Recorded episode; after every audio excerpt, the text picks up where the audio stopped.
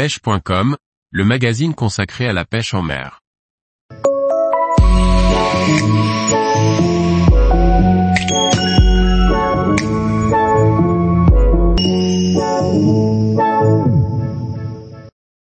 Pêche à pied de la moule, réglementation et bonne pratique.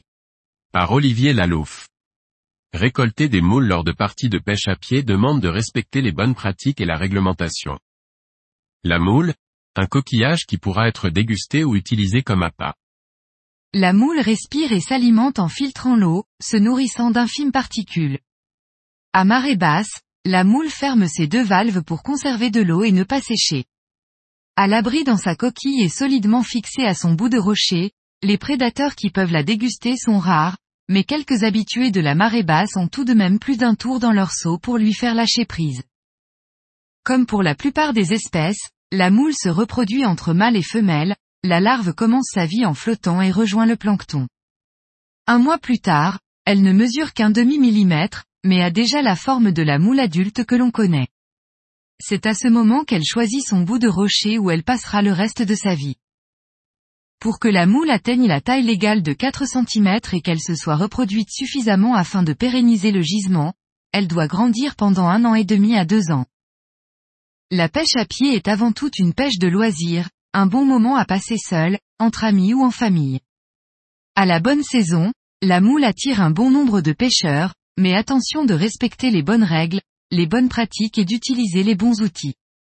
Pour adopter ceci, utilisez dans un premier temps une petite réglette de calibrage pour ramasser et pêcher les moules qui ont la taille réglementaire. Au-delà de 4 cm, vous pouvez les prendre et les mettre dans votre seau.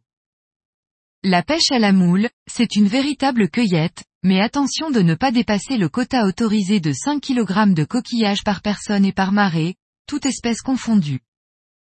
Il est interdit de les ramasser dans les ports et chenaux et à moins de 25 mètres des concessions de culture marine.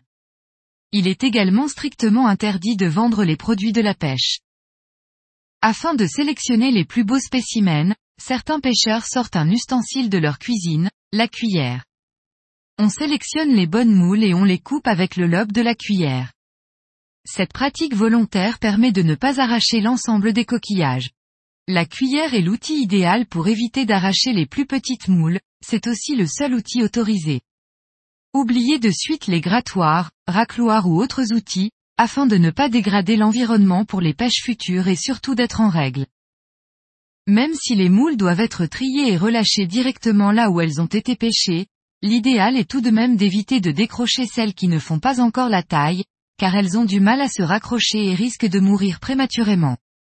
Si la moule n'a pas le temps de se raccrocher avant que la mer ne remonte, elle aura beaucoup de chance si elle ne se fait pas emporter loin de sa colonie, là où il n'y a pas de rocher. En respectant les bonnes pratiques de pêche, les pêcheurs à pied préservent la ressource et le milieu marin. Ils participent ainsi à ce que le plaisir de la pêche à pied reste accessible à tous et pour longtemps. La moule est excellente à déguster en famille ou entre amis, en salade, mouclade et autres recettes. C'est également un appât de premier ordre qui saura séduire bon nombre de poissons.